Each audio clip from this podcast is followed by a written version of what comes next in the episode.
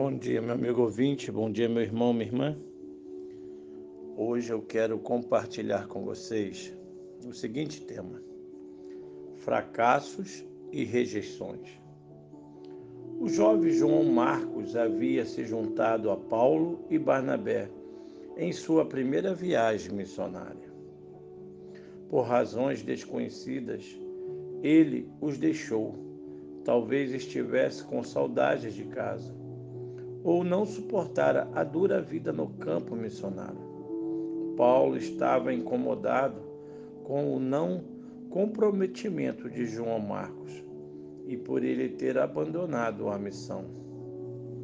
Três anos depois da primeira viagem missionária, Paulo queria visitar as mesmas cidades novamente para encorajar os novos cristãos de lá. Barnabé queria que João Marcos os acompanhasse nesta segunda viagem. Paulo discordou veemente.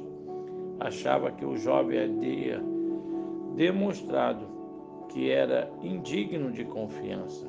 Para Paulo, a missão era importante e ele estava certo em não levar Marcos.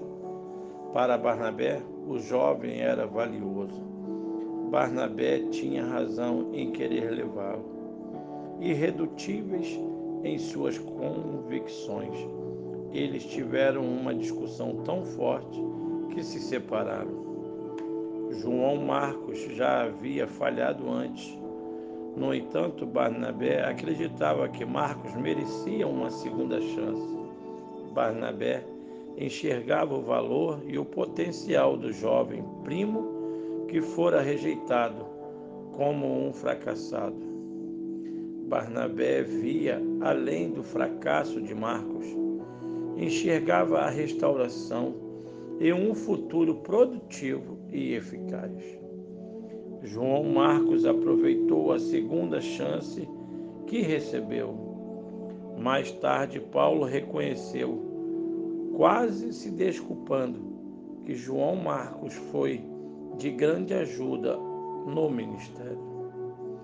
Este jovem rejeitado foi em frente e escreveu o livro que leva o seu nome, o Evangelho de Marcos.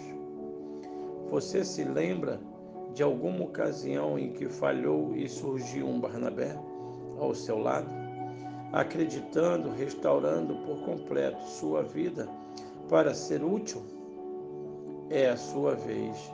Existem pessoas como João Marcos ao seu redor que imploram por uma segunda chance. Você será um Barnabé para eles? ainda para pensar. Você é mais parecido com Paulo ou Barnabé?